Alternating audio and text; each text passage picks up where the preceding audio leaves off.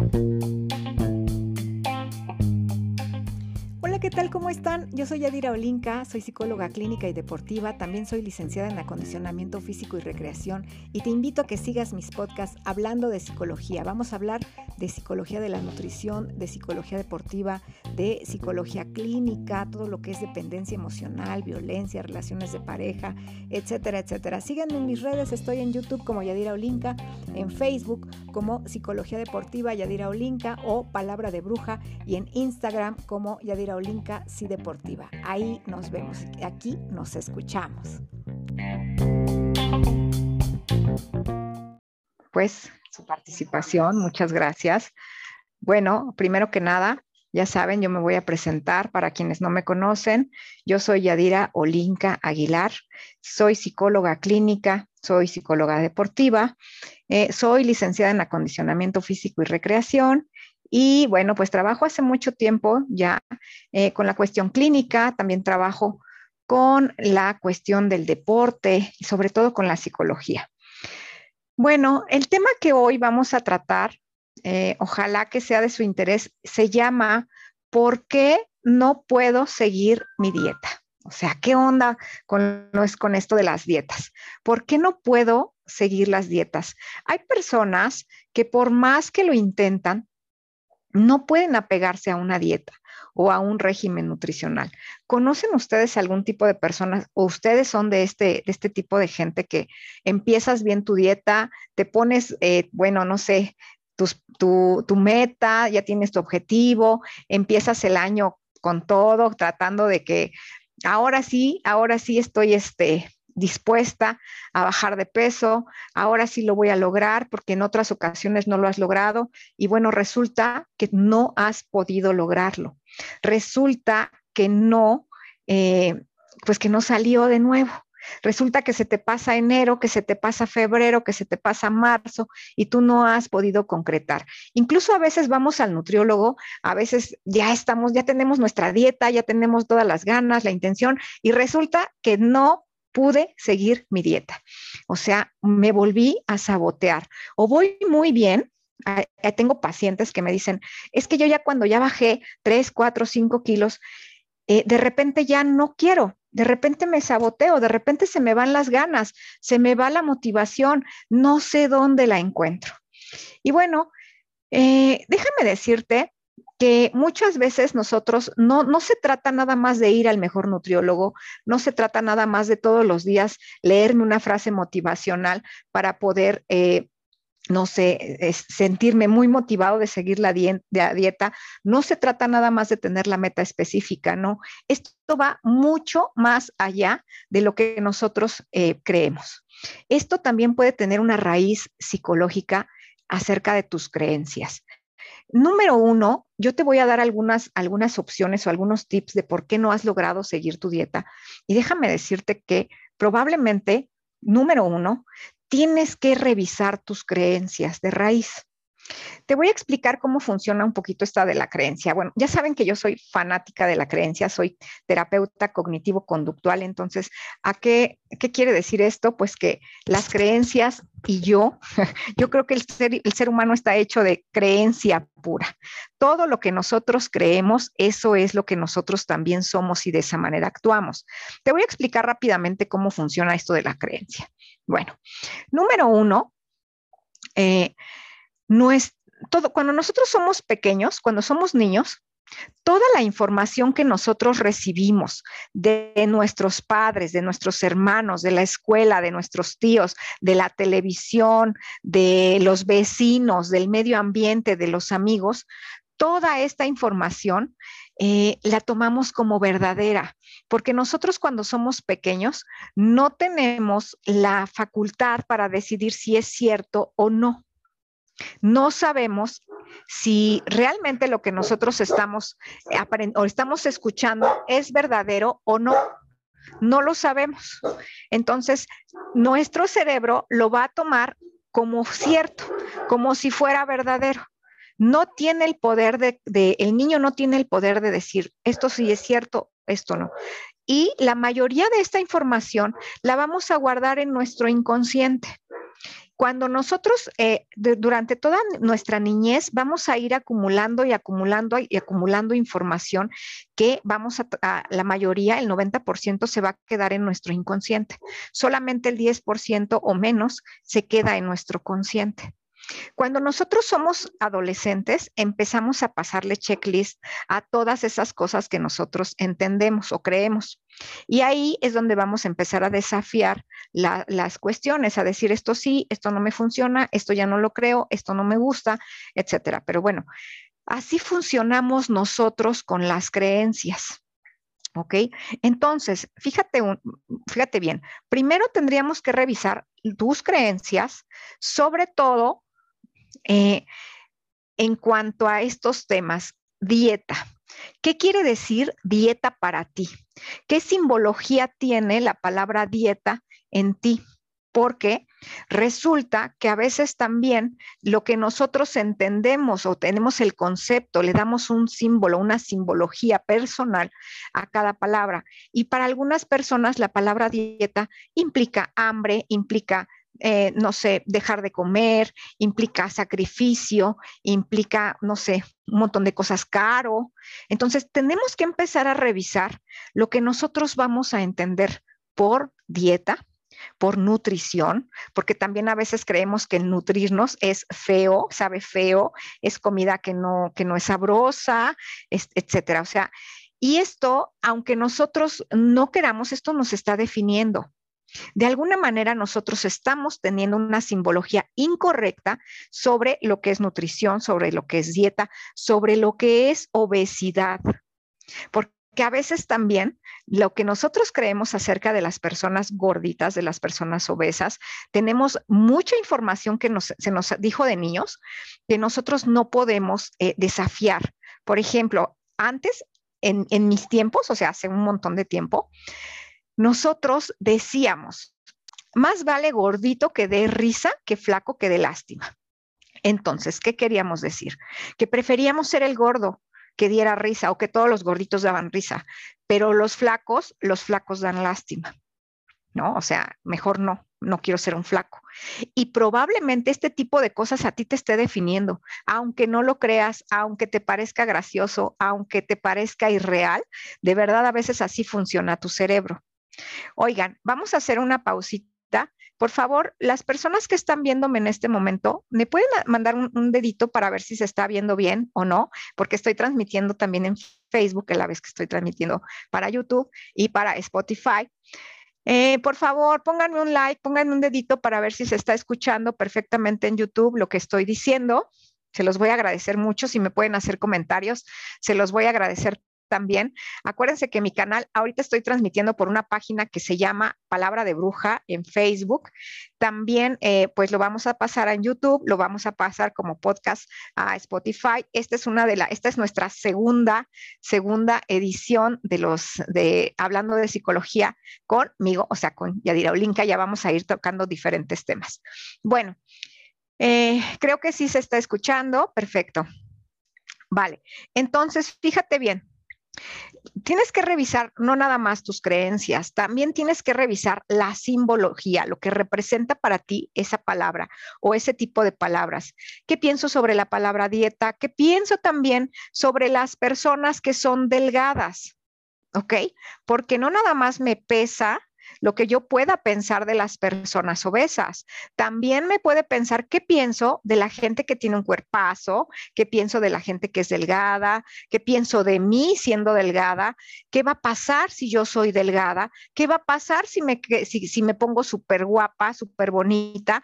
Yo eh, en, algunas, en alguna consulta de verdad que mis pacientes a veces me dicen, es que creo que no quiero bajar de peso porque mi marido es muy celoso y sé que voy a tener muchos problemas si bajo de peso, porque él se va a poner mal. Entonces, fíjate nada más cómo a veces esa creencia que tú puedes tener de alguna persona o de lo que va a suceder más adelante si tú llegas a bajar de peso, te puede estar poniendo el pie, te puede estar impidiendo que tú realmente quieras lograr ese objetivo. ¿Ok? Bueno, número dos, trabajar con nuestros hábitos. ¿Qué onda con el hábito? Bueno, nuestros hábitos diarios nos van definiendo. No olvidemos que nosotros somos lo que hacemos. O sea, cada hábito que tú tienes ha sido eh, pues traído de una emoción, o sea, fíjate bien, la conducta se hace a través de un pensamiento y de una emoción. Si yo todas las mañanas me levanto temprano, también viene definida por una creencia. A lo mejor yo pienso que todos los días la gente se debe de levantar temprano y ser productivo, etcétera, etcétera. Los hábitos también tienen mucha relación con nuestro pensamiento, con nuestra emoción, ¿sí? Y con lo que nosotros creemos de la vida, de nosotros mismos, de qué es lo que nosotros hacemos. Cuando yo digo que eh, el hábito se relaciona con mi emoción, es que hay emociones que nosotros creemos que son positivas y que, que traen un fondo también negativo. Fíjate bien, hablando de emoción, nadie quiere pasar por las emociones negativas. Todo el mundo huimos de las emociones negativas, por ejemplo, del fracaso, de la tristeza, del dolor, de la frustración, etcétera, etcétera, etcétera. Nadie quiere sentirlas, todos estamos huyendo de eso. Y a veces el hecho de que nosotros llegamos a tener, por ejemplo, eh, falta de confianza o, o, poca confianza en nosotros mismos, hace que nosotros no queramos eh, seguir la dieta o creemos que no la vamos a poder seguir. Desde ahí ya nos empezamos a derrotar. Entonces, ni para qué le empiezo si ya sé que yo nunca he podido seguir una dieta. ¿Para qué empiezo si ya sé que no, que no lo voy a lograr? Entonces, fíjate, la emoción que tengo, la idea que tengo acerca de mí, me produce una emoción y esa emoción hace que mi hábito no se realice o que más bien tenga un hábito de no eh, hacer dieta, ¿no? Eh, las emociones positivas no siempre las sabemos manejar bien. Nosotros hemos revisado en terapia y bueno, en muchas investigaciones que hemos leído, hemos encontrado que cuando nosotros tenemos, por ejemplo, una emoción positiva, mucha alegría, es cuando más comemos, es cuando nos compensamos con más cantidad de comida chatarra, por ejemplo. Acabo de ver a mis amigas en, no sé, en el café, amigas que no veía hace mucho por la pandemia, ¿y qué es lo que hago? Pedir un pastel. ¿Por qué? Porque estoy festejando eh, el reencuentro, ¿no? O me voy a tomar una chelita, o me voy a festejar a mí algún tipo de logro que tuve y entonces resulta que me voy a estar dando azúcar a cada rato porque pues, estoy festejando. Entonces, ese tipo de hábitos también tienes que revisarlos. Eh, esa emoción que tú sientes positiva puede también estar escondiendo una emoción negativa. O sea, ¿qué va a pasar después cuando ya me comí los pastelitos, cuando ya me comí toda la comida que sabía que no me iba a hacer mucho bien? Empiezo a sentir culpa. ¿no? Entonces, esa emoción positiva después se va a encadenar a una emoción negativa y la emoción negativa te va a llevar a frustración y a que rompas tu dieta o a que digas, no, pues ya no pude o ya no la seguí, ya para qué, etcétera, etcétera. Eh, tienes que revisar también con qué te estás festejando. ¿Te festejas con comida? Todos tus logros los festejas con comida. ¿Qué onda con tus recompensas? Desde chicos nos enseñaron a premiarnos a nosotros de una manera muy específica. Si te portas bien, te doy un dulce, ¿no? Si te si te portas bien, perdón, te doy galletas, te doy un pastel. Si es tu cumpleaños, festejamos con mucha comida y con mucho pastel. O sea, perdón, todo, todo lo que nosotros eh, sentimos como positivo, también tiene una relación muy cercana con la comida, ¿ok? Y revisar tus conductas que tienes ante la presencia de ciertos alimentos. Ojo con esto. ¿Cuáles son las motivaciones que tengo para bajar de peso? O sea, ¿qué onda con mis motivaciones? ¿Por qué quiero bajar de peso? ¿Y qué conducta tengo ante ciertos alimentos? O sea, hay alimentos a los cuales yo no me puedo negar. No sé, a lo mejor el tamalito, a lo mejor un pastelito, a lo mejor un, una, no sé, una fritanga, una fritura. A esto no me le puedo negar. O sea, siempre tenemos un alimento que decimos, este sí me dobla. O sea, este alimento, sí, si lo veo, no puedo evitar comérmelo. ¿Por qué? O sea, ahí tienes que empezar a hacer esa lista, ser como un investigador muy personal de tus emociones, de tus creencias, de cuáles son esos alimentos a los cuales no le puedes decir que no por ningún motivo. ¿Cuáles son tus motivaciones? También sería una buena idea que puedas revisar. ¿Por qué quieres bajar de peso? Mm, tu conducta alimentaria está relacionada con la forma de vida que llevas.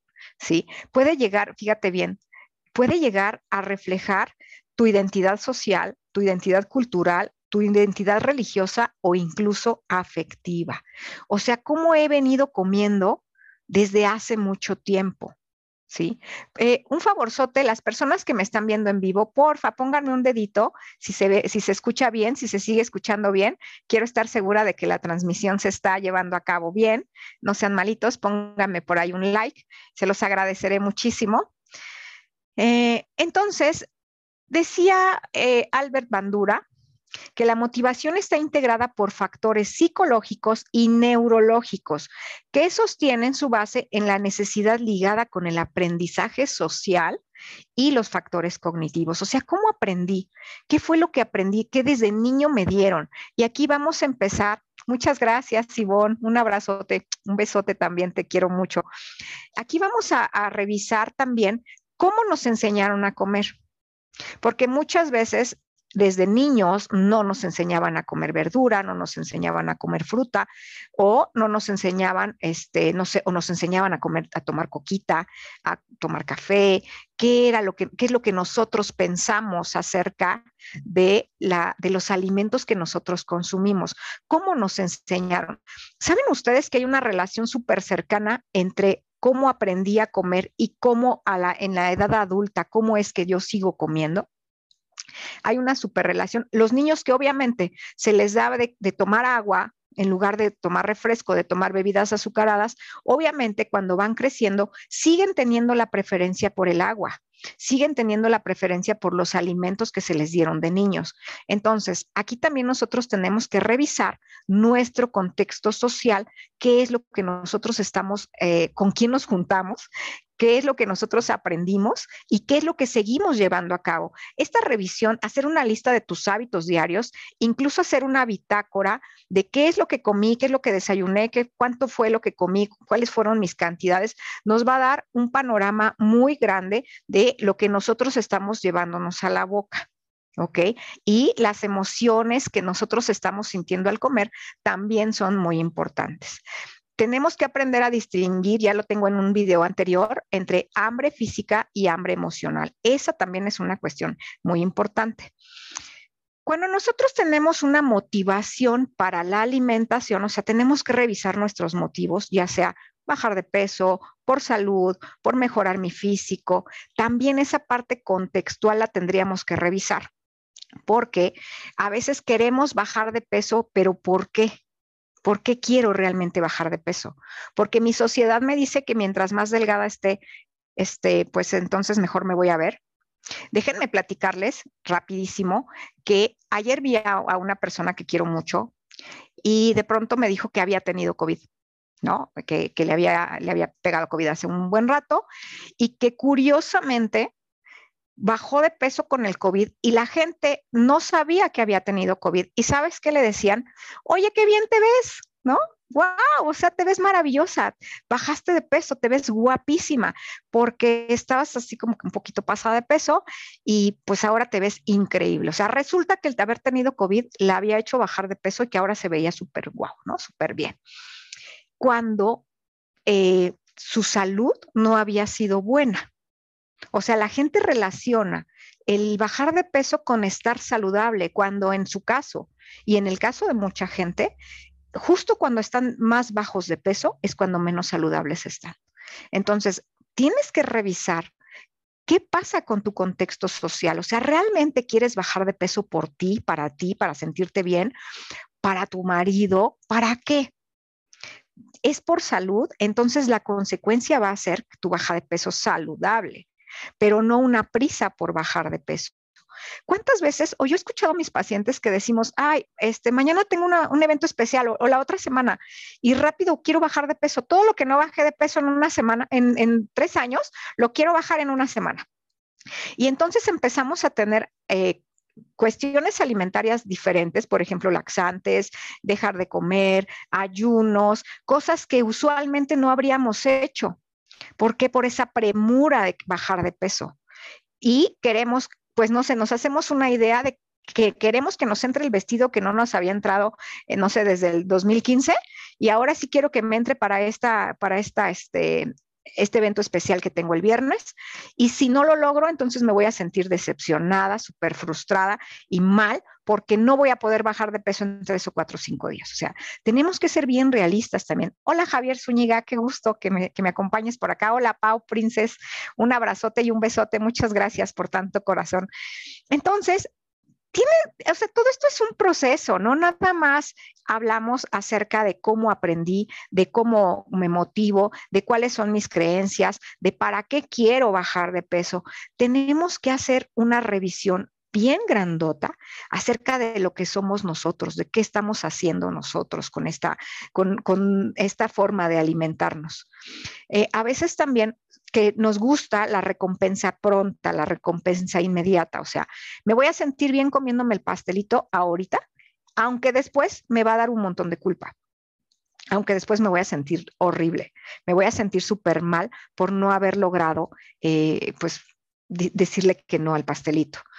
¿Sabes que hay un área de tu cerebro que se llama la corteza prefrontal? Que ustedes si me conocen saben que yo soy una fan, fan, fan del cerebro y que nosotros hace mucho que cuando formamos hábitos, eh, fija, eh, finalmente aquí en la corteza prefrontal, prefrontal perdón, eh, tenemos la toma de decisiones tenemos nuestros hábitos, tenemos la concentración y tenemos la atención, el nivel atencional. Entonces, ¿qué pasa si nosotros poco a poquito nos vamos haciendo pequeños hábitos para postergar la recompensa? ¿Qué es lo que le hacemos a veces a los niños? Les decimos, eh, oye, que quiero una paleta. Bueno, primero termina la tarea y después te doy el premio, ¿no? Pero primero esto. ¿Cuántas veces nosotros hacemos eso con nosotros mismos? ¿Cuántas veces nosotros vamos por, el, por el, la recompensa rápida y no nos damos ese espacio para decir, no, a ver, primero voy a hacer esto que es productivo y después voy a darme la recompensa. Cuando nosotros no sabemos trabajar esta, esta corteza prefrontal, esta toma de decisión de postergar mi recompensa, entonces es difícil que nosotros podamos cambiar nuestros hábitos. Pero fíjate bien, cuando cambias un solo hábito chiquitito, inmediatamente todo cambia. Imagínate que tú vas caminando en línea recta, no sé, imagínate un camino o imagínate un barco que siempre sigue la misma, el mismo camino y siempre va a dar a la misma dirección. Ahora, imagínate que ese barco no tiene que cambiar completamente de dirección, con que haga un pequeño movimiento, uno chiquitito de unos cuantos grados, de uno o dos grados, ya sea a la izquierda o a la derecha, ya no va a dar a la misma dirección, ya va a salir a otro punto. Así son los hábitos, así son los cambios de hábitos. No puedes cambiar un hábito de un así completamente 180 grados. No, no lo, no lo debes hacer así, porque justo ahí es donde no se va a formar el hábito. Si lo cambias un poquito, entonces vas a tener un encadenamiento de hábitos que sí vas a poder sobrellevar. ¿A qué le llamo encadenamiento de hábitos? Bueno, a que si en la mañana despierto y procuro todas las mañanas, no sé, a la hora que despierto. Lo primero que hago es ir al baño y luego regreso y me cambio, no sé, o sea, tienes que revisar cuáles son tus hábitos y en esa, en esa lista de hábitos vas a meter uno más. A lo mejor en cuanto salgo del baño, me sirvo un vasito con agua y me lo tomo. O sea, no voy a hacer nada que cambie drásticamente mi vida, pero sí voy a dar un pequeñísimo cambio, pequeñísimo. ¿ok? Un hábito diferente. Me dice Javier Zúñiga, después de los 40 es complicado cambiar de hábitos. Aclaro, ah, no es imposible, pero nunca nos gusta esforzarnos. No somos comprometidos con nosotros mismos. Déjame decirte que no después de los 40. Yo no creo que haya una edad específica para poder hacer el cambio de hábitos efectivo, Javier. ¿Qué pasa? Que hemos llevado un tren de pensamiento también por muchos años. Y, esto que me acabas de decir cae justo en, el, en la eh, clasificación de las creencias. Yo creo que a partir de los 40 ya va a ser más difícil. ¿Te fijas? ¿Qué pasa si yo creo que eso pasa a partir de los 70? Cambia mi forma de pensar.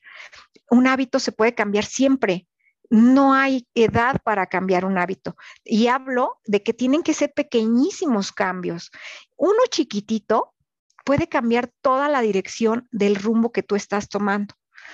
Si yo a mi comida le voy a aumentar, así es, se basa en la disciplina, pero la disciplina se basa aquí, mira, en nuestra corteza prefrontal, en el poder realizar pequeños cambios, primero, en creer que puedo, en creer que soy capaz, la confianza que podemos tener en nosotros mismos. Número tres, en trabajar todos los días ese pequeño cambio, chiquito, no grande, porque ese es el error que nosotros cometemos. Ahora sí ya me voy a poner a dieta y entonces ya no voy a comer pan, ya no voy a comer tortilla y pues, no, es, es un cambio tan drástico que nuestro cuerpo no lo asimila, que nuestro cerebro no lo asimila. Entonces, si cambio de un, de un hábito pequeño, si me siento y me tomo mi taza de café y me pongo mi pan enfrente, pero lo parto a la mitad y guardo esa mitad para la noche y me lleno a lo mejor de otro tipo de alimentos, a lo mejor podríamos manejarlo de una manera más satisfactoria. Tenemos que hacer también una revisión de cuáles son mis creencias, cuáles son mis hábitos, cuáles son eh, mis, mis motivaciones, cuál es, qué es exactamente lo que yo estoy haciendo. ¿no? Porque esto es individual, esto es personal. Hay personas que dicen, nada más escucho la palabra dieta y ya me di hambre. Cuando sabemos que la palabra dieta quiere decir todo lo que me como, ya sean tacos, tortas, tamales, tocino, o sea, yo puedo incluir en mi dieta todo, todo lo que yo me como es dieta, pero nuestra codificación cerebral nos dice que dieta quiere decir hambre, dieta quiere decir, eh, no sé, este, sacrificio, dieta quiere decir comida guacala, que no sabe buena. Entonces, nuestra codificación, nuestra motivación, eh, la cuestión del hambre emocional, cuando estoy sintiendo hambre realmente y cuando estoy sintiendo hambre emocional. Revisar también nuestras, eh, nuestras conductas, todo lo que nosotros nos han dicho, o sea, revisar todo eso pues nos va a llevar un, buen ratito. ¿No? O sea, tampoco es como que de un día para otro ya cambié y también no menospreciar nuestros esfuerzos, porque un esfuerzo pequeñito, un esfuerzo que podemos hacer es digno de un aplauso enorme, porque cambiar un hábito no es tan sencillo. Ya les estoy dando algunos tips. Eh, empieza por postergar tu recompensa comprar, por ejemplo, en internet, así de, no, pues yo me merezco esos zapatos y me los voy a comprar ahorita, ahorita, ahorita, ya, ya. No, o sea, espérate, cálmate.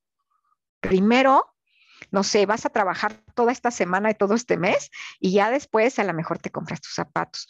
Esta cuestión de postergar la recompensa es realmente una de las bases fundamentales en las cuales nosotros vamos a arraigar nuestros nuevos hábitos, nuestra nueva forma de pensar. Vamos a ir practicando la disciplina. Así es como se trabaja. El poder tener metas altas, pero cada día ir haciendo lo que necesito hacer, las cosas que son necesarias para poder alcanzar esa meta y no caer en, el, en la recompensa inmediata porque eso es lo que nos pasa. ¿Ok? Finalmente, acuérdate que tu cerebro también te exige o te pide glucosa. Y a veces nosotros le damos, eh, estamos tristes, ah, ya sé, me voy a comer un, pastelito porque me está pidiendo glucosa mi cerebro. Y al cerebro lo que le pida. No.